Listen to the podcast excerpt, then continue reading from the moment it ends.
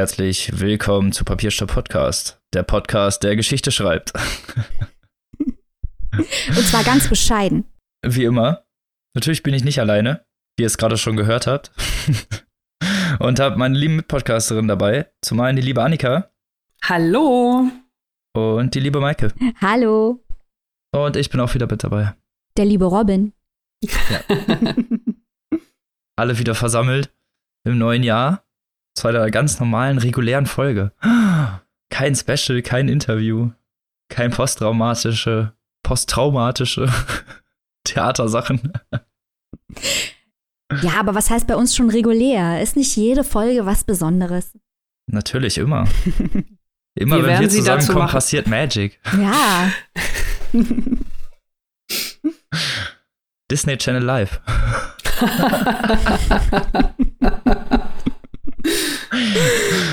Keine bezahlte Werbung. Ah, So. Dann kommen wir direkt mal zum Vorgeplänkel, dem literaturprägenden Feuilleton, Zerstörenden. Iku- zerstörenden, genau, Dankeschön. Format, klar als kleine Vorspeise vor unseren Werken und zwar aufgrund des, äh, ja, der Nominierung des Hörbuchpreises dieses Jahres, die jetzt gerade erschienen sind, wollten wir mal über Hörbücher sprechen. Aber erstmal im Allgemeinen, bevor wir zum Preis kommen, wie ist denn eure Erfahrung mit Hörbüchern? Hört ihr gerne Hörbücher? Hört ihr viel Hörbücher? Hört ihr lieber nicht Hörbücher? Lest ihr lieber oder wie steht ihr denn dazu? Ja, also ähm, ich bin ein ausgesprochener Hörbuch-Fan. Ich äh, habe eigentlich immer ein Hörbuch am Laufen, sage ich mal. Ähm, und zwar höre ich, ja, wenn ich mit dem Auto zur Arbeit fahre, hin und zurück, wenn ich ähm, in der Wohnung vielleicht die große Putzsause starte oder wie auch immer oder im Urlaub. Also äh, alles das, ähm, wo sich so ein bisschen Zeit ergibt, die aber nicht lesend, also Papier- oder E-Book lesend verbracht werden kann, da bietet sich das Hörbuch an. Und ähm, da lese ich oder höre ich auch, wie auch immer man das sagen will, auch so ziemlich alles kreuz und quer durch. Es gibt ja inzwischen fast jedes Buch auch in der Hörbuchversion, was ich wirklich ganz, ganz toll finde. Manchmal, da muss man immer so ein bisschen drauf achten, finde ich, sind einige Hörbücher gekürzt. Das finde ich persönlich natürlich nicht so schön. Wenn, da möchte ich schon das ganze Erlebnis haben. Bei manchen Hörbüchern ähm, ergibt sich die Kürzung aus dem Inhalt. Aber ja, also Hörbücher finde ich ganz, ganz toll und ich finde es auch immer sehr, sehr schade. Ab und zu gibt es ja doch noch mal die Diskussion, dass, äh, dass irgendjemand sagt, ja, aber das ist doch kein richtiges Buch, das ist doch nicht wie richtig lesen. Womit man natürlich äh, Menschen, die vielleicht aus anderen Gründen keine Bücher lesen können, weil sie vielleicht eine Sehschwäche haben oder ähnliches, äh, dann auch ganz viel abspricht. Also das, man kann auch, denke ich mal, über das Ohr gut einer Geschichte folgen. Ja, also großer Hörbuchfan hier. Das vielleicht mal so zum Einstieg. Mir geht's genauso. Vor allem gibt es ja wahnsinnig viele gute Hörbücher mittlerweile auf Spotify. Ähm, vielleicht kennt ihr auch die App Spooks. Über die kann man die Hörbücher, die auf Spotify und Deezer und was es da noch so alles gibt, stehen, kann man finden. Und äh, ich habe eigentlich auch immer an meiner Rotation äh, neben einem E-Book und einem physischen gedruckten Buch ein Hörbuch.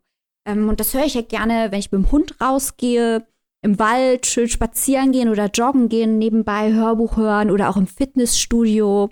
Und wenn man einmal anfängt mit dem Hörbuch hören, merkt man erstmal, wie viele Dinge man so nebenbei tut, äh, wobei man Hörbücher hören kann und dabei ein größeres Bücherpensum erzielen kann. Denn auch ich finde, dass Hörbücher vollwertige Bücher sind, die natürlich dadurch, dass sie noch einen anderen Sinn ansprechen, nämlich das Ohr, ähm, ganz besondere Anforderungen haben, äh, wo für die Produzenten natürlich auch besondere Herausforderungen bestehen. Umso mehr freut man sich, wenn das äh, toll produziert ist, wenn das einen tollen Sprecher hat oder eine tolle Sprecherin hat. Vielleicht sogar noch ein bisschen mit Musikeinspielungen, habe ich letztens eins gehört, oder mit Geräuschen, was schon fast in den Hörspielbereich geht.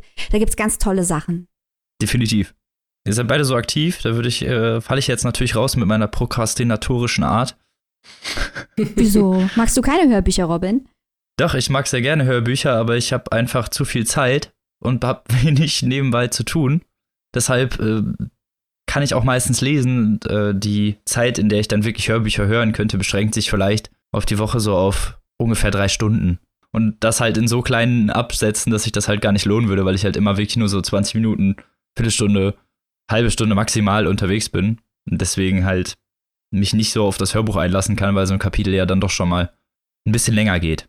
Das heißt also, dein guter Vorsatz fürs neue Jahr wäre eigentlich, wir melden dich im Fitnessstudio an, kaufen dir einen Hund. Wenn du dann noch mehr Zeit brauchst, um Hörbücher zu hören, fährst noch schnell zu Annika und wischst dann noch einmal feucht durch, damit wir deine Hörbuchrotation steigern können. ich, ich wollte gerade sagen, vielleicht muss Robin auch einfach nur ein bisschen mehr putzen.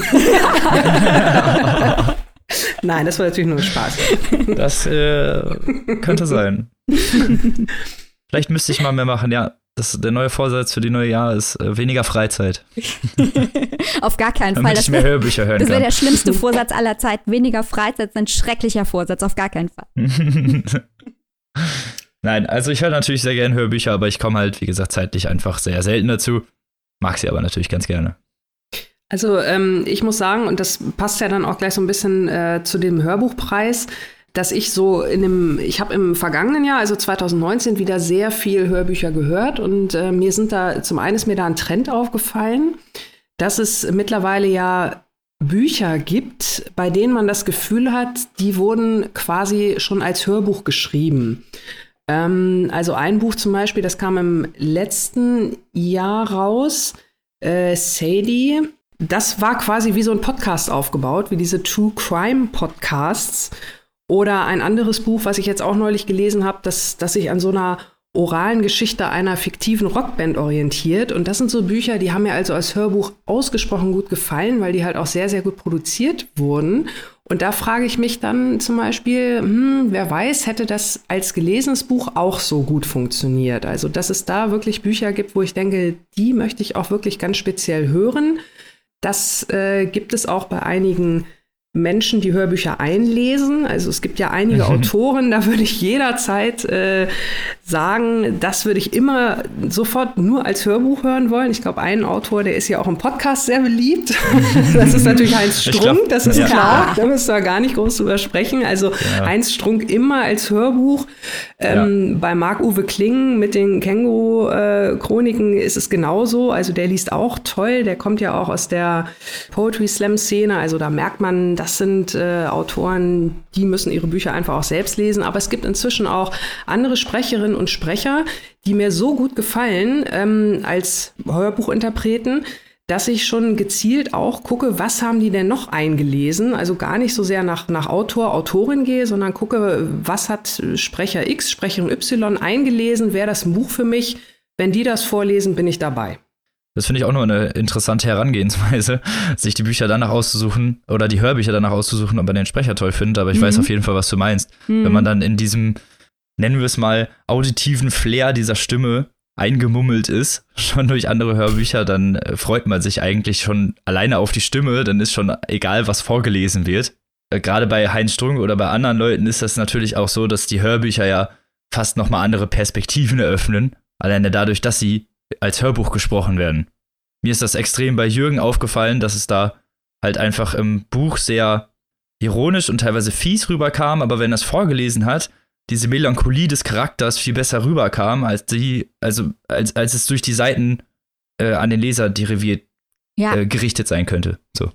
Ich, ich finde, das hat auch äh, mit dem, also zum einen natürlich mit der Sprecherhaltung zu tun, die ja bei Heinz Strunk ganz besonders ist, aber auch mit dem Akzent oder dem Dialekt, der auch eine Riesenrolle spielt, dieses Hanseatische bei Strunk, mhm. aber auch, Robin, wir hatten letztens über David Schalko gesprochen und schwere Knochen. Ich finde, dieses Buch wirkt auch im Hörbuch komplett anders, weil auf einmal diese ganzen Gangster österreichisch sprechen. Das hat einen komplett anderen Effekt, als wenn man ja. das liest. Oder äh, auch wenn man englische Bücher liest auf Englisch und äh, die spielen in den amerikanischen Südstaaten und man hört das alles mit diesem Akzent, dass die Wirkung eine komplett andere, wenn man den Text einfach liest und eine recht neutrale Stimme im Kopf hat. Und ansonsten kann ich auch Annika völlig verstehen. Es gibt so ein paar Leute, äh, wenn die lesen, äh, da möchte ich das äh, Buch auch hören. Also zum Beispiel August Diel. Ich liebe es, wenn August Diel vorliest. Ähm, letztens hatten wir über Bela B.'s Shano gesprochen, das auch einen ganz anderen Charme hat, wenn Bela selbst liest. Und natürlich, und ich weiß, Annika wird mir jetzt aus vollem Herzen zustimmen, Lars Eidinger. Wir sind Riesenfans. Unser Lasi, wenn er liest, sind wir dabei. Ich habe erst zwei Hörbücher gehört, aber auch durch Annika inspiriert. sehr stark. und muss sagen, dass man doch sehr schnell Fuß fasst bei dieser Stimme und sich doch sehr schnell äh, heimisch fühlt. Und ich kann das durchaus verstehen, dass man dann da ein bisschen fokussiert ist. Ja, also Lars Eidinger wirklich ganz, ganz, ganz toll. Ich muss es jetzt auch noch mal explizit erwähnen, damit er quasi drei Daumen nach oben von uns bekommt. Ähm, ganz toller Leser, ganz tolle Stimme und ähm, ich war auch letztes Jahr auf einer Live-Lesung von ihm. Nein. Ähm, da hat er Gedichte vorgetragen und äh, vor vollem Haus, keine Ahnung, 400 Leute waren da und wirklich anderthalb Stunden absolute Stille. Die Leute waren einfach total gebannt. Der, also super. Also Lars Eidinger ist auf jeden Fall einer der Sprecher, wo ich wirklich, wie ich vorhin gesagt habe, äh, gucke, was hat er denn nochmal gelesen? Ne? Wäre das vielleicht ein interessantes Buch? Ähm, eine Frau möchte ich auch noch nennen, das ist Laura Mehr. Die äh, liest auch auf Deutsch ganz äh, kunterbunt, kreuz und quer verschiedene Sachen. Da habe ich auch schon einiges gehört und die finde ich auch ganz, ganz, ganz toll. Also das sind so meine beiden, wo ich sage, wenn es da eine neue Hörbuchproduktion gibt, ähm, wenn mich das auch vom Thema interessiert, dann bin ich da sofort dabei. Das ist doch mal ein interessantes Thema jetzt gerade im Sinne des Hörbuchpreises. Was ist denn dein Lieblings- oder dein, äh, dein Lieblingsinterpret oder Interpretin, liebe Maike? Also ich habe Hast du eine? Einen? Ich habe jetzt gerade äh, diese Hörbuchpreis-Website mal aufgemacht. Erstmal möchte ich vorneweg sagen, dass ich ganz toll finde, dass Hörbücher eigens gewürdigt werden mit einem eigenen Preis. Äh, da gibt es auch eine Hörspielkategorie, es gibt eine Kinderhörbuchkategorie, was ich auch toll finde, weil ich hatte damals irgendwie nur Bibi Blocksberg und Benjamin Blümchen und man hat sich, glaube ich, nicht so viel Gedanken darüber gemacht, inwiefern dieses Audioformat äh, zum Leseverhalten von Kindern auch beitragen kann. Mhm. Hier ist ich hatte der kleine Wassermann und bin traumatisiert worden, also. Warum? Den hatte ich auch, aber ich habe kein Trauma davon getragen. Ey, das ist voll gruselig. Hattest du den kleinen Vampir denn nicht? Ich glaube, wir schweifen gerade ab. Kein Problem. ähm, kam kurz das Trauma hoch, als du es gesagt hast. Ich sah, der kleine Wassermann. Ah. Aber um mal deine Frage zu beantworten, hier ist ähm, unter anderem Lars Eidinger äh, nominiert und zwar auch noch für ein ganz hervorragendes Buch, das eventuell in diesem Podcast in naher Zukunft eine Rolle spielen wird, nämlich Jörg Fausers Rohstoff. Ähm, eventuell. Eventuell. Aber Habt ihr was geplantes? Könnte sein. Aber da sind auch andere tolle äh, dabei. Jürgen von der Lippe liest eine kurze Geschichte der Trunkenheit in der Kategorie Bestes Sachhörbuch. Das habe ich noch nicht gehört, aber das klingt so, als würde das passen wie Arsch auf Eimer. ich liebe Jürgen von der Lippe, das war jetzt kein Diss. Nein, also das ist wirklich hier, äh, wie Marke schon sagt, diese Kategorien toll, also Interpretin, Interpret. Äh, ich finde auch beste Unterhaltung ganz interessant. Da sind drei Herren nominiert, wenn ich das richtig sehe. Ähm, und zwar, äh, die auch alle ihre eigenen Werke vorlesen. Also zum einen äh, Matthias Brandt, in erster Linie nicht nur als Kanzlersohn, sondern auch als Schauspieler bekannt. Äh, Blackbird, hattet ihr das auch schon hier im Podcast besprochen, das Buch? Äh, nein, aber ich habe es nein. gelesen und ich muss sagen, ich fand das Buch offen gestanden gar nicht mal so gut, aber ich würde mir das ah. Hörbuch anhören, weil Matthias Brandt auch ein ganz hervorragender Hörbuchsprecher ist. Ja, ja. Mm. Ich glaube, dann wirkt es äh, nochmal anders. Das ist meine Hoffnung. Ja, ja, das, das kann sein. Also Thomas Mayer ähm, liest seinen eigenen Text, Wolkenbruchs waghalsiges Stell dich ein mit der Spionin. Und der Matthias Matschke liest von Carsten Dusse Achtsam Morden. Das, das hatten sind, wir schon. Da, das sind die drei Nominierten in der Kategorie Beste Unterhaltung. Da sind aber auch noch andere interessante Bücher nominiert, zum Beispiel ähm, die gelesene Version von Christian Berkel, auch nicht ganz unbekannt, von Wellbecks Serotonin. Sicher auch interessant, sicher recht schwer zu lesen, könnte ich mir vorstellen. Also jetzt als Sprecher, äh, weil das ja doch ein sehr herausfordernder Text ist. Ein bisschen radikal. Ja, Wellbeck.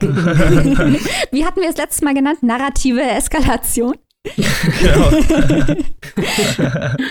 Und Annie Ernaux, also ich, mir scheint diese Auswahl hier auch wirklich sehr gelungen und sehr breit. Finde ich auch. Kann man sich auf jeden Fall noch mal ein paar interessante Ideen holen, Inspirationen, was man vielleicht demnächst noch mal hören möchte. Und wir bleiben natürlich gespannt, wer am Ende da als Siegerherr daraus hervorgeht. Genau. Wollt ihr noch irgendwas erzählen dazu oder wollen wir schon direkt weitermachen? Also unser Sieger der Herzen steht ja eh schon fest. Ja, natürlich. In allen Kategorien. Genau, vielleicht noch die, die äh, kurze Info. Preisverleihung ist am 10. März. Das heißt also, man hat jetzt auch noch, naja, fast zwei Monate Zeit, um äh, in das ein oder andere Hörbuch nochmal reinzuhören. Mike hat ja schon gesagt, dass viele auch auf den Streaming-Portalen dann für laut zur Verfügung stehen. Wenn man dann einen kostenlosen Account hat, äh, dann kann man das, glaube ich, auch hören. Wenn man einen bezahlten Account hat, sowieso. Also das ist natürlich dann auch noch mal ganz toll. Und ansonsten Selbst sind auf den meisten, trotzdem auf den meisten Verkaufsplattformen, den gängigen auch äh, Hörspielproben bei, dass man schon mal zumindest irgendwie eine Viertelstunde oder eine halbe Stunde reinhören kann. Ja, das, das ist auf jeden Fall empfehlenswert, weil es kann ja auch sein, also auch ähm, das wird äh, passieren, wenn man viele Hörbücher hört, dass man Sprecher oder eine Sprecherin hat, die einem einfach so gar nicht zusagt. Das kann ja auch einfach mal sein, dass da irgendwie vielleicht ein kleiner Dialekt ist oder eine bestimmte Art, wie Worte ausgesprochen werden. Also ich meine, das kennt ja jeder. Eine Stimme, die einen wie auch immer oder vielleicht vom eigenen Empfinden her nicht so richtig zum Buch passt. Keine Ahnung. Von daher ist auf jeden Fall so eine Hörprobe immer empfehlenswert. Genau. Aber da habt ihr schon mal so einen kleinen Einblick und die Liste kann man ja auch online finden und wir verlinken die auch sonst unten nochmal. Könnt ihr direkt mit einem Klick auf die Liste drauf und euch selber nochmal die Nominierten angucken. Ja. Genau. Ja, dann kommen wir doch mal von interessanten Hörbüchern zu interessanten Büchern. Wow, was eine Überleitung, ne? Profi. Wow. Verdammter Profi. Die wird Geschichte schreiben. Oh! well played. Folgentitel im Podcast erwähnt, zehn Punkte. Jetzt kommen wir zu einem Autor, der, den wir ganz selten bisher im Podcast hatten. Ironie aus. Und zwar Ian McEwan oder mir Ian McEwan. Keine Ahnung. Wir haben heute rausgefunden, dass er vielleicht Ian McEwan heißt. Schon schlimm, wenn man vier Bücher vorgestellt hat und dann einem auffällt, dass man es vielleicht die ganze Zeit falsch gesagt hat. Naja. Und zwar hat äh, Ian McEwan ja letztes Jahr schon mit Maschinen wie ich Einzug in unseren Podcast gefunden, wovon ich ja jetzt nicht so ultra begeistert war. Und jetzt ist zu Ende des Jahres nochmal ein Werk von den Maschinen, und zwar Die Kakerlake. Ein hochbrisantes, satirisches Werk. Genau, das Buch äh, wollte ich deswegen lesen, weil es vor allem äh, zeitweise für relativ viel Ärger gesorgt hat. Habe ich zumindest gesehen. So die Rezensionen, die ersten, die ich darüber gelesen habe, waren alle sehr durchwachsen.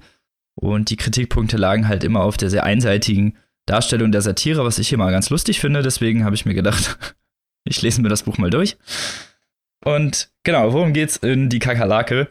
Es geht um Jim Sams, der eines Morgens im Körper des Premierministers erwacht und davor eine Kakerlake gewesen ist. Die Parallelen zu Kafkas Verwandlung sind hier nicht ganz von der Hand zu weisen. Aha. Lassen sich aber. Ja, aha.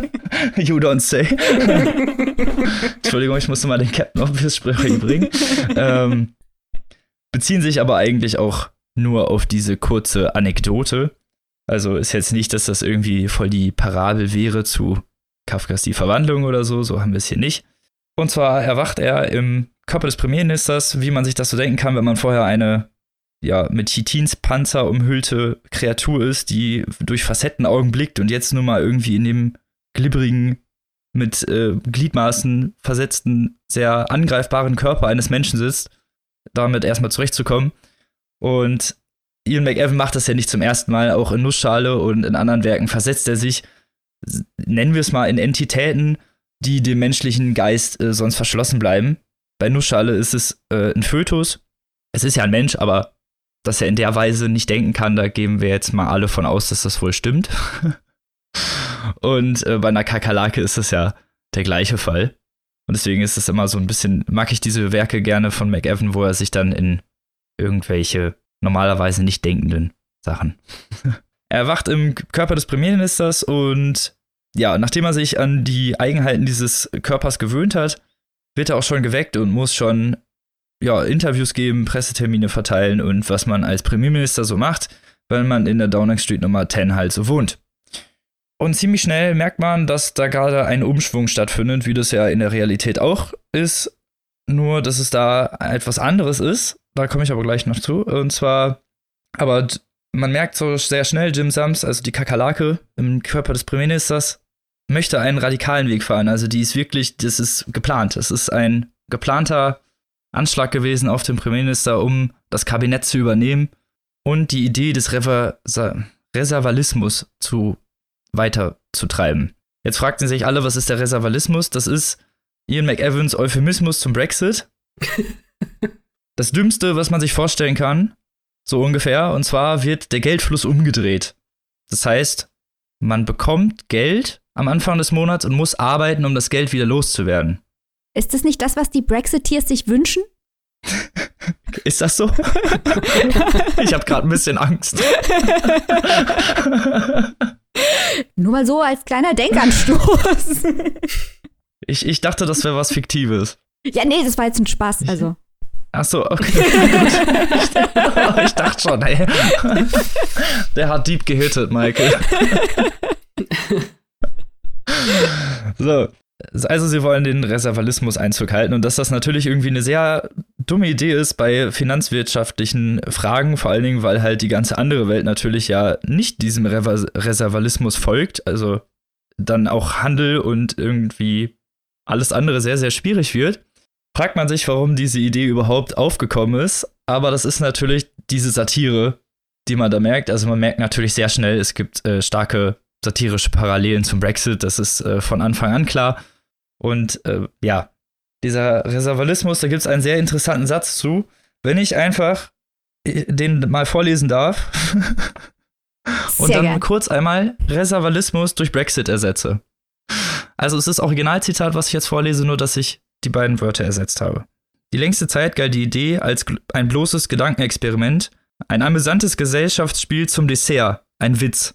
Brexit war ein Steckenpferd von Exzentrikern, von einsamen Männern, die Leserbriefe an Zeitungen vorzugsweise in grüner Tinte schrieben. Die Sorte, die einen im Pub in eine Ecke drängt und stundenlang langweilt. Ich weiß jetzt nicht, ob ich lachen oder weinen soll. Man sieht dieses Bild richtig vor Augen irgendwie. Ja. Ne? Genau. Und es steht natürlich eigentlich Reservalismus da, aber man weiß natürlich, wovon geredet wird. Und äh, ja, die Parallelen sind sehr eindeutig. Und genau, also jeder wird dann verhaftet, der mehr als 40 Pfund in der Tasche hat und alles wird umgedreht. Das heißt, man muss halt, man bekommt dann so eine Grundsäule und muss sein Geld, was man äh, bekommt, wegarbeiten und äh, wegkaufen. Also wenn man Dinge kauft, bekommt man Geld, anstatt Geld auszugeben. Also ganz verqueres System. Und das ist das, was der Jim Sams durchsetzen möchte. Und da sich das Kabinett natürlich ja nicht alleine auf einmal auf seine Seite schlagen möchte, auf die Seite der Radikalen, ist Jim Sams nämlich gar nicht der Einzige, der seinen Körper gewechselt hat und die, eins der Kabinettsmitglieder übernommen hat.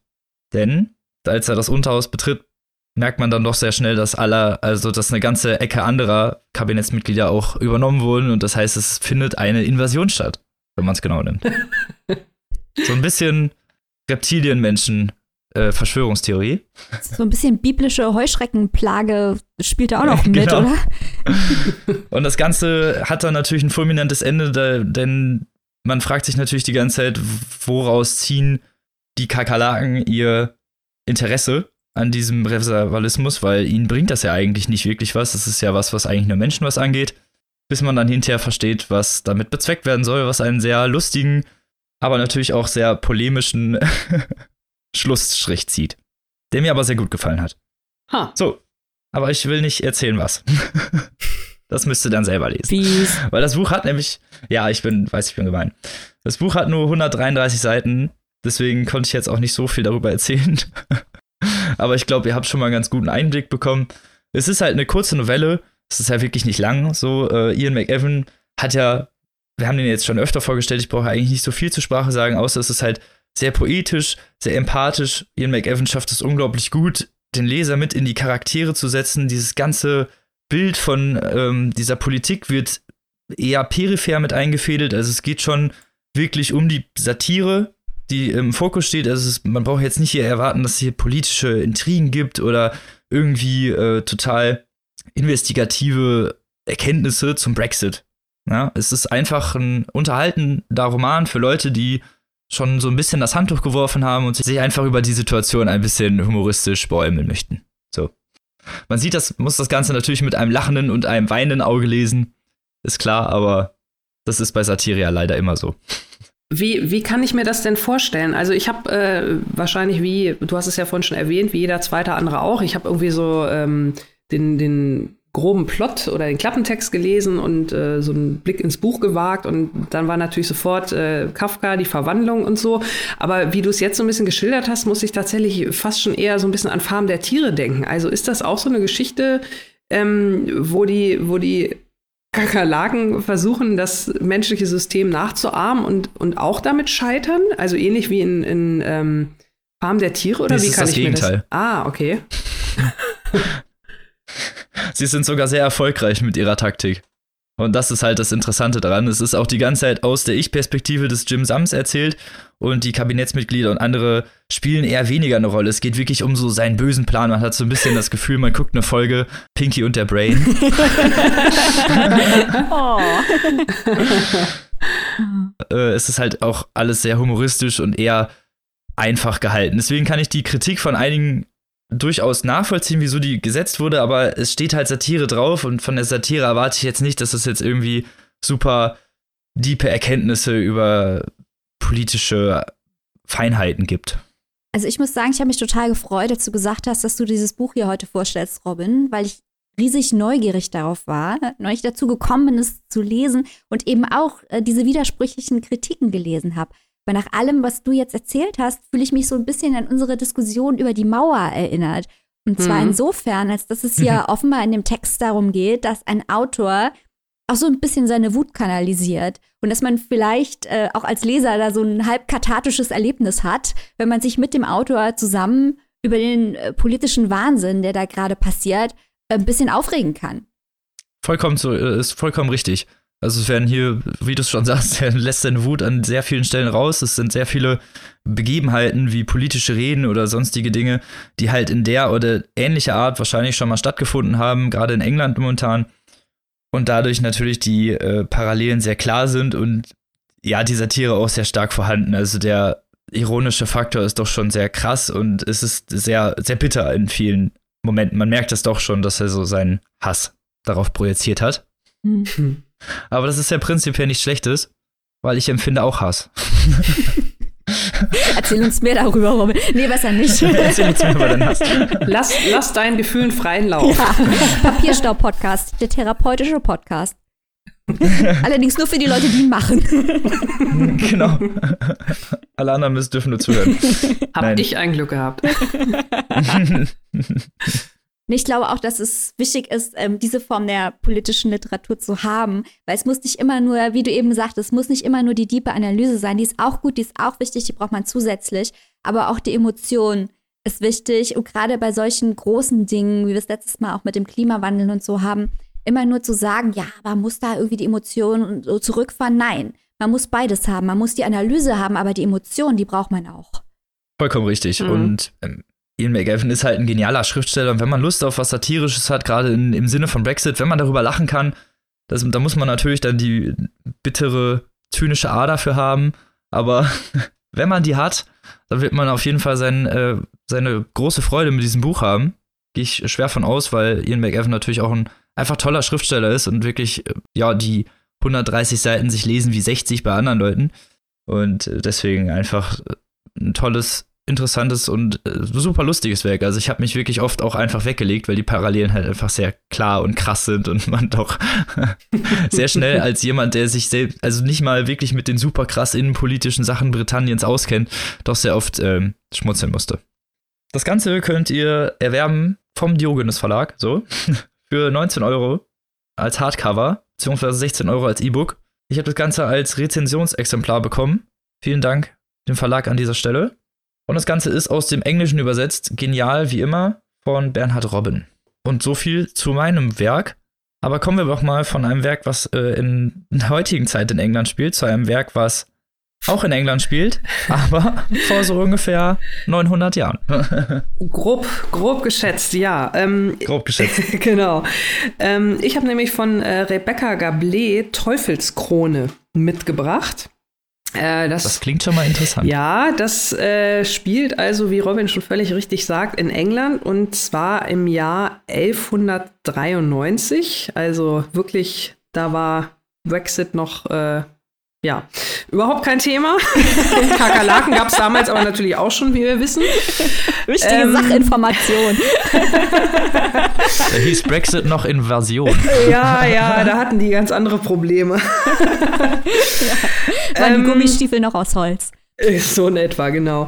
Ähm, ja, also vielleicht äh, einmal kurz vorab, Rebecca Gablé, ähm, ich nehme mal an, äh, dem oder der ein oder anderen ist, äh, wenn ihr sie noch nicht kennt als Autorin, der Name sicherlich schon mal im Buchladen ähm, über den Weg gelaufen. Also sie schreibt ungefähr jetzt seit, ich glaube, mehr als 20 Jahren ihre historischen Romane die zum größten Teil in England spielen. Inzwischen hat sie aber auch ein paar, ähm, eine, eine kleine Reihe gebracht, die in Deutschland spielt, was ich auch total spannend finde, weil ne, das ist ja auch mal interessant, so die eigene Geschichte ähm, wie war das im Jahr 900 irgendwas hier bei uns? Äh, aber jetzt soll es halt um England gehen. Und dieses Buch Teufelskrone ist der sechste Band der sogenannten Warringham-Reihe. Jetzt fragt ihr euch natürlich zu Recht, äh, was kommt die Annika jetzt hier mit dem sechsten Band um die Ecke? Ähm, die Sache ist die, dass die Bände 1 bis 5 zeitlich nach dem sechsten Band spielen. Also grundsätzlich kann man die Bücher alle einzeln lesen. Die sind alle mehr oder weniger abgeschlossen. Die, die Warringhams, die Namengebenden, da handelt es sich um eine Familie oder eine der jeweilige Protagonist des Buches. Der wechselt halt mit jedem Buch. Da werden geht's immer so zwei Generationen weiter, mal grob geschätzt. Natürlich gibt's da Parallelen, wenn man die Bücher alle kennt. Und dann gibt's auch mal das eine oder andere, äh, wo mal zurückgegriffen wird. Aber grundsätzlich sind die alle einzeln lesbar. Das heißt, man kann theoretisch, weil Teufelskrone, wie gesagt, vor allen anderen spielt, auch mit diesem Buch anfangen, wenn man die Reihe noch gar nicht kennt. Das wollte ich mal vorab schicken. Ja, worum geht es? Es geht also um einen jungen Mann, den Yvain Warringham in diesem Fall. Ähm, das ist halt das, was die Bücher meistens alle gemeinsam haben. Die Hauptperson äh, ist zunächst relativ jung, ähm, wobei natürlich, sage ich mal, was für uns relativ jung ist, damals im Jahr 1100 93 äh, schon, schon mittelalt war. Äh, da hat man ja nur schon ein bisschen früher mit einem angefangen, weil man auch nicht so viel Zeit hatte, ist ja logisch. Ähm also im Groben und Ganzen geht es um diesen jungen Mann, der also ja sich, sich äh, ins Erwachsenenleben hinein sich ins Erwachsenenleben hineinfindet, äh, ein, ein Knappe wird und dann irgendwann ein Ritter und ähm, ja, da gibt es natürlich, seine Familie spielt eine Rolle. Irgendwann wird er sich auch verlieben im Laufe des Jahres, also eigentlich äh, im Laufe des Lebens, nicht im Laufe des Jahres. Eigentlich, sage ich mal, so eine so eine äh, historische Geschichte und historische Romane gibt es ja nun zuhauf. Was macht nun diese Bücher von Rebecca Gablé für mich so besonders? Also, was ich daran so toll finde, ist einfach passend zum Motto unserer heutigen Folge, sie wirklich Geschichte erzählt und zwar ganz, ganz großartig. Rebecca Gablé, die eigentlich mit bürgerlichem Namen Ingrid Krane-Müschen heißt, was sich natürlich nicht so faszinierend wie Rebecca Gablé anhört, aber ist ja völlig egal. Die Frau weiß also wirklich, wovon sie spricht. Die hat ähm, Mediävistik studiert, also Mittelalterlehre, hat auch mal eine Zeit lang altenglische Literatur gelebt, bevor sie sich dann ganz dem Schreiben gewidmet hat. Und ähm, 1987 äh, ist es inzwischen, oder 97. Sekunde. Sorry, sorry. Ähm, schlecht vorbereitet. Nein. 1997 ähm, ist ihr der große Durchbruch gelungen mit Das Lächeln der Fortuna. Das war halt dieser erste Band der Reihe und alle weiteren, inklusive des ganz, ganz neuen, behandeln also nicht nur diese fiktiven Figuren, von denen ich gerade schon kurz erzählt habe, sondern mindestens zu gleichen Teilen auch die tatsächlichen historischen Begebenheiten der damaligen Zeit. Das heißt also, man liest diese Bücher und es sind wirklich Wälzer, also die sind alle so zwischen 800 und 1200 Seiten, würde ich jetzt mal so sagen. Und ähm, man liest total viel Geschichte. Also es ist wirklich absolut faszinierend. Es fühlt sich alles richtig echt an. Man taucht richtig in diese Zeit ein, weil sie das wirklich so gut beschreibt. Und äh, ja, man lernt halt auch total viel weil diese Warringhams, die jeweiligen Protagonisten der Bücher, immer zu dem jeweiligen König oder später auch zu der jeweiligen Königin ein sehr enges Verhältnis haben. Das heißt, man ähm, bekommt immer sozusagen diese ganze Geschichte der englischen Monarchie mit und da gibt es ja nun meine Güte, genug Geschichten zu erzählen.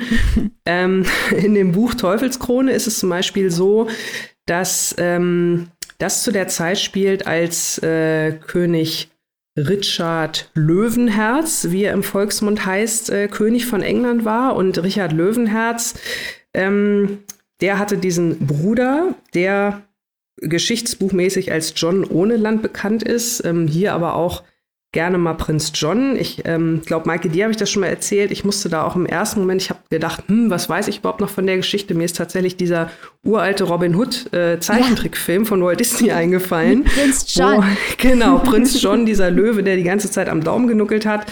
Ähm, also der absolut Oberböse und äh, Richard Löwenherz, der ja nun auf den Kreuzzügen unterwegs war, also dieser tolle König und alle haben gewartet. Und ich glaube auch bei so ziemlich jeder Robin Hood-Verfilmung, die ich mir ein ähm, über die ich so nachdenke, ist halt irgendwie Richard Löwenherz halt immer der tolle König und Prinz John irgendwie der böse Bruder. So, und diese beiden Könige, weil John dann ja auch irgendwann König wurde, ähm, werden also in diesem Buch dargestellt und äh, wie das alles überhaupt kam. Und äh, das finde ich alles so spannend, weil man da mal mit so einem anderen Blick drauf guckt. Ne? Also, wie gesagt, Richard Löwenherz immer der tolle König und super. Ja, letzten Endes war der aber halt für England gar nicht so toll, weil der natürlich die ganze Zeit, äh, ja, wollte Jerusalem zurückerobern, ist nur im äh, fern, äh, in den fernen Gefilden unterwegs gewesen, auf Kreuzzug, hat eigentlich kaum ähm, in seinem Land selbst regiert. Könnte man jetzt böse sagen, dem waren die Engländer eigentlich völlig egal, der wollte halt Jerusalem haben. War ist aber jetzt nicht so, als wäre das das erste Mal bei Herrschern. genau, genau, genau.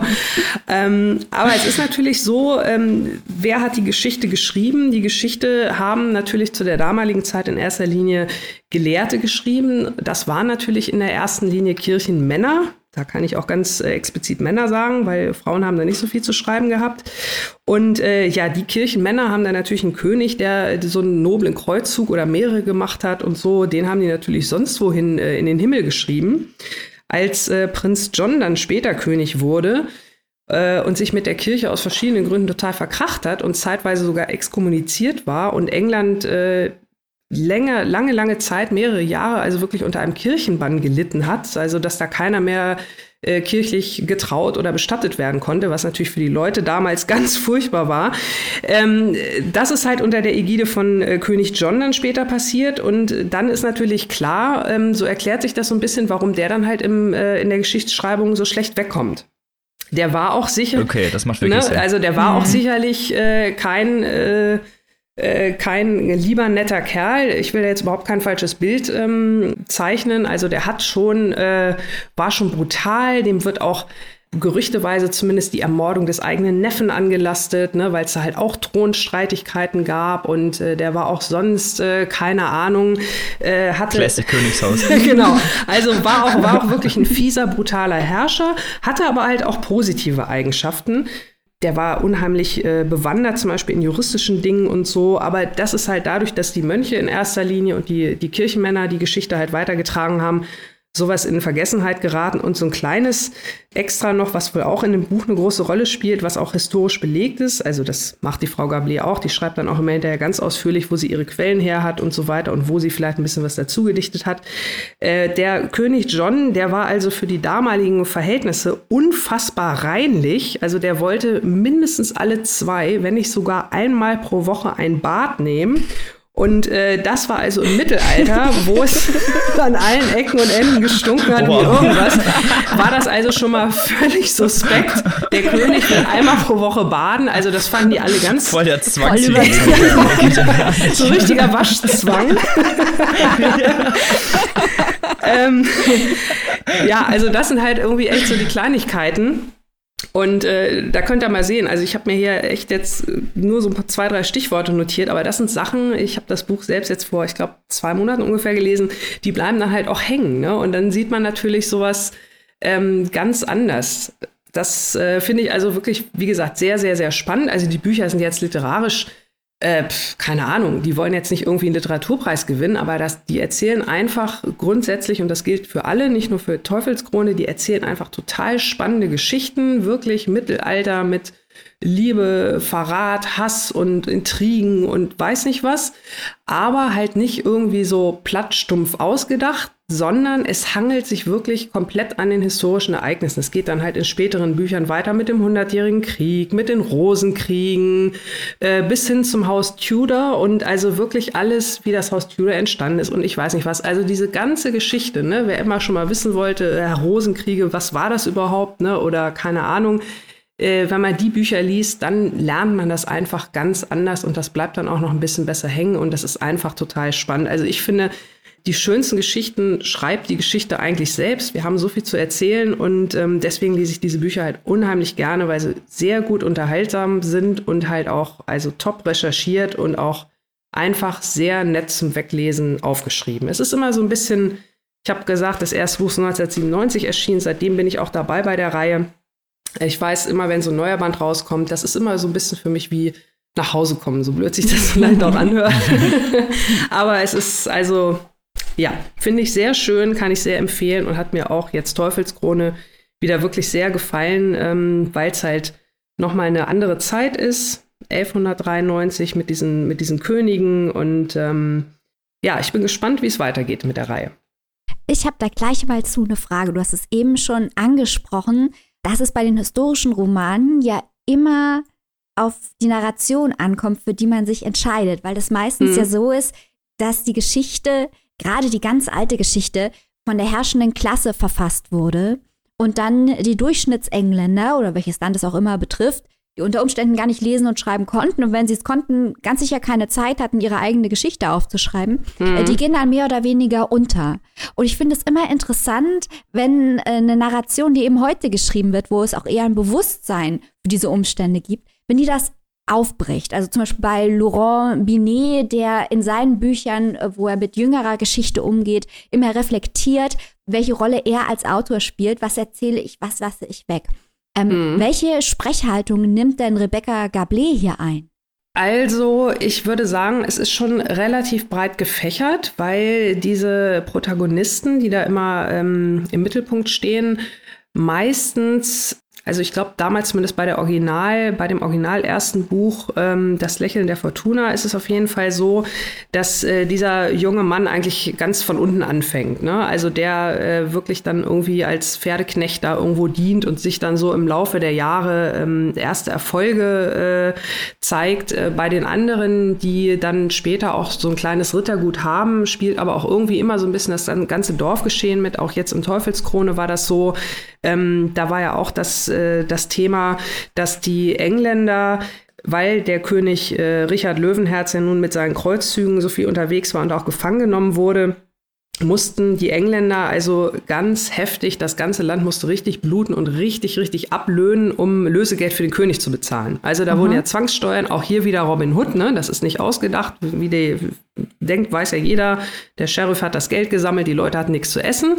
Mhm. Das war halt wirklich so, weil die halt dieses Lösegeld brauchten und das wird da halt in dem Buch auch beschrieben, also wie die sage ich mal, die ganz einfachen Bauern ähm, leiden darunter, wie es dann da teilweise auch zu Konflikten in dem Dorf kommt, weil die einfach überhaupt nichts mehr haben, nichts zu essen, äh, die Leute da wegsterben.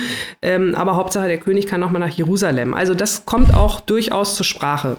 hey, das klingt spannend. Also ja, durchaus. Also ich muss ja zugeben, dass ich, wenn mein Gehirn hört, historischer Roman, begeht meine Spaßdrüse Selbstmord. Oh. Oh. Und zwar nicht, weil ich was gegen Historie oder Geschichte habe, sondern weil ich das äh, durch die Schule einfach nicht so super interessant finde. Aber weil es da auch natürlich äh, auf die drögste und langweiligste Art und Weise präsentiert wurde. Nichts gegen Geschichtslehrer, aber ich meine, die haben ja keine Wahl. die haben sie auch nicht anders gewollt, ne?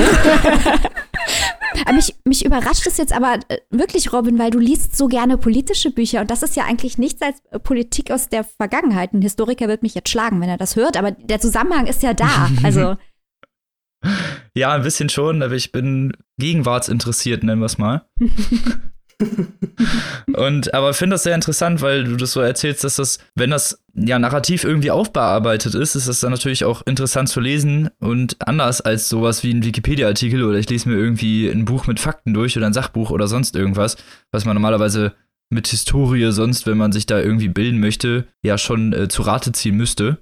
Aber es klingt äh, sehr interessant. Weil das dann natürlich, ähm, also äh, theoretisch in fiktiven Gewand bearbeitet wurde, aber die ganze Zeit in äh, Fakten spielt. Ja, auf jeden Fall, auf jeden Fall. Also ähm, es ist wirklich, ja, schon irgendwo eine fiktive Geschichte, das ist klar, aber es sind so viele ähm, äh, tatsächlich historisch belegte Fakten da drin. Ähm, hatte ich vorhin schon gesagt, sie schreibt das auch selbst immer noch mal im Nachwort oder im Epilog oder manchmal auch vorne oder auf ihrer Homepage. Also die Frau ist ähm, wirklich äh, echt top, was das angeht. Und das ist auch echt so ein Buch, ähm, wo ich dann hinterher halt äh, wirklich auch auf Wikipedia rumlese, ne? weil mich das dann selbst auch interessiert, was ist denn da wirklich passiert und so. Manche Geschichten, ähm, wie es zum Beispiel dann zum, Tö zum Tod von äh, Richard Löwenherz kommt, äh, das habe ich da gelesen in dem Buch. Ach ja, das, äh, was hat die sich denn da jetzt ausgedacht? Das ist ja ein bisschen übertrieben. Ne? Und dann auf Wikipedia nachgelesen, das ist tatsächlich so passiert. Ne? Also da denkst du dir auch, okay, vielleicht sollte so ein Buch jetzt auch auch einfach mal darüber geschrieben werden.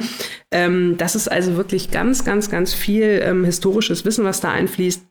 Und was ich halt immer sehr, sehr schön finde, ist, ähm, dass es da auch nicht so dieses klassische Schwarz-Weiß gibt. Natürlich gibt es meistens irgendwie immer so ein ein Gegenspieler, ne, der unserem Helden da irgendwie äh, vielleicht aus welchen Gründen auch immer die Frau ausspannt oder neidisch ist, weil er irgendwie beim König so gut äh, oben steht oder wie auch immer.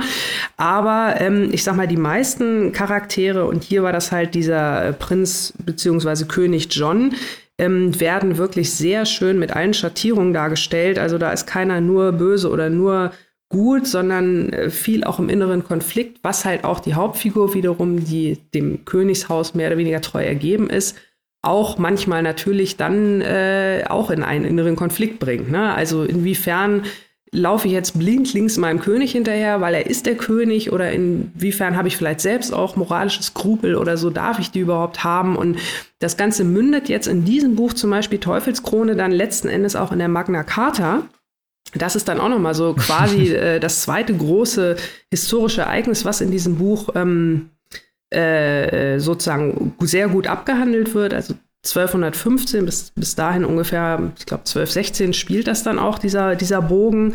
Ähm, das ist halt auch so ein Ding, ne? Magna Carta, ja, irgendwann mal im Geschichtsunterricht gehört, äh, ja, die, die äh, Lords hatten da irgendwie. Irgend so ein diffuser Begriff, genau. den man irgendwo so im Gehirn die, hat, hat irgendwas mit Geschichte zu tun, genau. aber was? Man genau, die Lords nicht. haben da irgendwas unterzeichnet, die waren wohl da irgendwie nicht so ganz zufrieden und hier und da und dort hast du nicht gesehen. Und ähm, das ist halt auch so ein Ding, das unter König John ähm, damals einberufen wurde. Hier hat dann natürlich unser Protagonist da auch irgendwie mit was zu tun. Aber das wird dann auch irgendwie so erklärt und, und mit eingeflochten und so. Und ähm, also das ist wirklich schon, ja, wie so ein bisschen nebenbei Geschichtsunterricht, nur halt in äh, total spannend und super schnell wegzulesen. Also das hat jetzt 928 Seiten und ich weiß gar nicht, zehn Tage, zwei Wochen oder so Krass. Ja, aber das, das läuft dann wirklich. Ja, also Rebecca Gablier Teufelskrone ist erschienen am 30. August 2019, hat 928 Seiten, gibt es auch als Hörbuch natürlich auch mal toll eingelesen, so um die 33 Stunden dann allerdings. äh, Im Löwe Verlag für 28 Euro als Hardcover und 19,90 Euro als E-Book. Das klingt doch machbar. Und dann kommen wir zum letzten Roman, der nicht in England spielt. Nein, aber dafür bleibt er in Robins Lieblingsgenre, nämlich dem historischen Roman. ähm, Way? Äh, ich werde dich versuchen, jetzt vom nächsten historischen Roman zu überzeugen, Robin. Es geht hier um ein Buch. Ich bin gespannt. Von Min Jin Lee. Es heißt Ein einfaches Leben. Und dieses Buch hat in seinem englischsprachigen Original, die Autorin ist äh, koreanisch-amerikanisch, im englischsprachigen Original mit dem Titel Pachinko hymnische Besprechungen in der englischsprachigen Welt nach sich gezogen, in der New York Times, im Guardian. Es war Finalist für den amerikanischen Buchpreis, also den National Book Award 2017. Es war auf etlichen Best-of-Listen. Es wird jetzt ein Fernsehfilm draus gemacht. Und es ist von einem Mann empfohlen worden, vielleicht habt ihr von dem schon mal gehört, er hat gesagt, eine überwältigende Geschichte über Widerstandsfähigkeit und Mitgefühl sei dieses Buch. Und dieser Herr heißt Barack Obama. Äh, also auch eher ein Fan. Irgendwie sagt mir der Name was, ja. das waren noch Zeiten, als amerikanische Präsidenten Buchtipps gegeben haben. Meine Güte. als die als amerikanische Präsident noch lesen konnten, meintest du. Und in diesem Buch, deswegen hatte ich das auch eben gefragt, Annika. Ähm, Min Jin Lee ist Historikerin, äh, wurde in Seoul geboren, ist in den USA aufgewachsen und ihr Ansatz ist es, den einfachen Leuten eine Stimme zu geben. Deswegen auch der deutsche Titel Ein einfaches Leben. Es geht hier nicht um diejenigen, die normalerweise die Geschichte schreiben, also die, die mit Macht haben, die Geld haben, die Sieger schreiben die Geschichte, nicht bei Min Jin Lee. Ihr Ziel ist es, und das ist nicht gerade ein kleines für einen historischen Roman, ähm, Gerechtigkeit walten zu lassen. Sie möchte mit ihrer Literatur Gerechtigkeit herstellen und so lautet auch gleich der erste Satz, den lese ich euch mal gerade vor. Die Geschichte hat uns im Stich gelassen, aber was macht das schon? Also die einfachen Leute in Korea, um die es hier geht, die haben von der Geschichte keine Gerechtigkeit erfahren, aber immerhin soll jetzt ihre Geschichte erzählt werden, damit man sich daran erinnert, was passiert ist und in der Zukunft entsprechend handelt, da die Konflikte, die hier dargestellt werden, bis heute nachwirken. Es geht in dem Buch, der ein Familienroman ist, der eine Familie aus Korea über vier Generationen äh, begleitet, um das komplette 20. Jahrhundert in Korea und auch in Japan. Dazu muss man wissen, dass äh, Japan im Jahr 1910 ähm, zur koreanischen Kolonialmacht wurde. Das heißt, 1905 wurde Korea ein japanisches Protektorat und 1910 eine vollständig japanische Kolonie. Das heißt, ähm, während des Zweiten Weltkriegs war Japan ja auch eine Achsenmacht ähm, und zu der Zeit war Korea noch eine Kolonie. Danach wir wissen heute, Nord- und Südkorea, diese Aufteilung des Landes ist auch eine Folge des Zweiten Weltkriegs und ähm, von der Besetzung des Landes durch die Sowjetunion und die USA, dadurch, dass es eben damals noch Japan eingegliedert war. Also man sieht auch, man denkt immer, Korea ist so weit weg und was haben wir damit zu tun, denkt man vielleicht. Ähm, unsere Handlungen hier in Europa haben direkte Auswirkungen bis zum heutigen Tag auf die Leute, die in Korea leben, wenn wir alle wissen, was in Nordkorea los ist. Wir alle wissen, dass diese Teilung immer noch besteht und während wir jetzt hier einen Podcast aufnehmen, tobt zwischen äh, Korea und Japan ein riesengroßer Handelskrieg, nicht nur Nordkorea, sondern auch Südkorea, weil man immer noch darum streitet, inwiefern Japan Verantwortung übernehmen muss, was damals passiert ist, als Korea japanische Kolonie war. Das ist jetzt recht abstrakt und historisch. Ähm, und vor allem geht es, wie gesagt, immer nur um die großen Leute und welche äh, Entscheidungen die getroffen haben, aber nicht so in Min Jin Lees Roman, denn hier geht es um die ganz normalen Koreaner, die mit diesen großen historischen Entscheidungen im 20. Jahrhundert leben mussten. Also es ist sozialer Realismus der Roman und es geht um Immigration, es geht um Heimat. Und dieser allwissende Erzähler äh, hält das Buch zusammen, aber wir hören die Geschichten verschiedener Protagonisten. Es geht los mit Honi, ähm, einem armen Fischer, der in Korea in, in großer Armut lebt, der eine Tochter hat, Sunja, die ungewollt schwanger wird und was natürlich damals, Anfang des 20. Jahrhunderts, eine Riesenschande für die Familie war. Sie ist schwanger von einem reichen Mann, der sie aber sitzen lässt, äh, der auch verheiratet ist.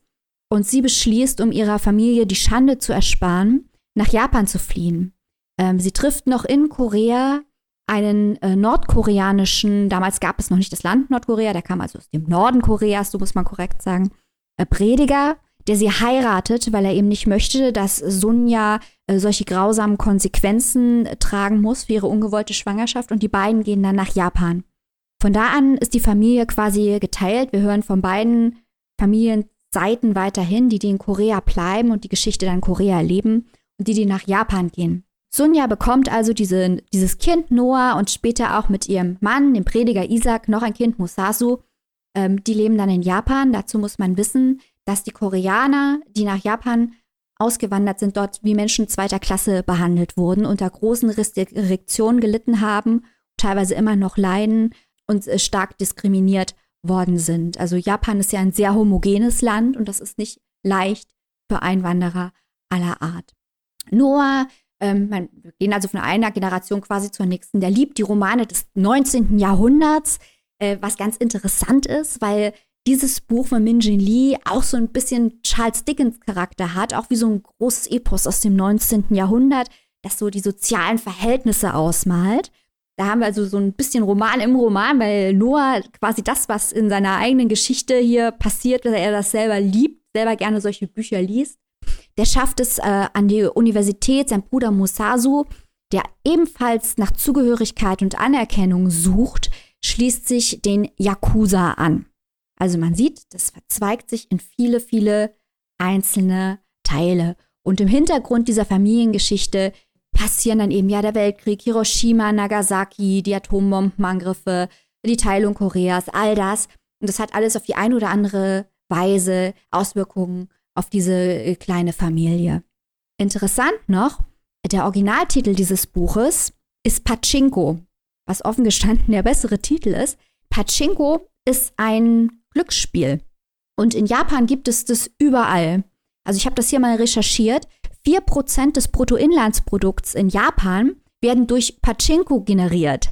Also das sind, muss man sich mal überlegen, das sind 200 Milliarden Dollar im Jahr. Das ist das Doppelte der japanischen Autoindustrie. Und äh, einer von elf Japanern geht einmal pro Woche Pachinko spielen. Also das ist ein riesengroßes Phänomen. Das perfide an der ganzen Sache ist, dass die Koreaner, dadurch, dass sie ausgeschlossen wurden in großen Teilen der japanischen Gesellschaft und nicht alle Berufe ergreifen durften und eben mit der Diskriminierung, die ich eben schon erwähnt habe, zu kämpfen hatten, häufig gezwungen worden, in halblegalen Bereichen oder in gesellschaftlich nicht äh, groß akzeptierten Geschäftszweigen eingestellt zu werden. Aber im Pachinko-Geschäft, da haben eben viele Koreaner Arbeit gefunden. Und so steht dieses Pachinko-Spiel, das sich auch durch den ganzen Roman äh, zieht, ähm, für verschiedene Aspekte, die hier ähm, vorkommen. Zum einen natürlich das, das Leben als Glücksspiel, was dir passiert. Du hast nur ein, einen beschränkten Einfluss darauf, gerade als, als Einwanderer oder als Person, die eben nicht viel Macht und Geld hat.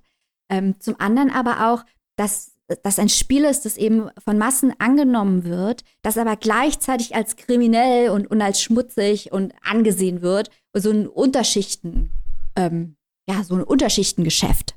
Also dieser doppelte Charakter hat eben auch viel mit der Erfahrung der Immigranten ähm, in Japan zu tun, der koreanischen Immigranten. Das Buch ist also unterm Strich nicht nur ein Familienroman, sondern auch ein Bildungsroman.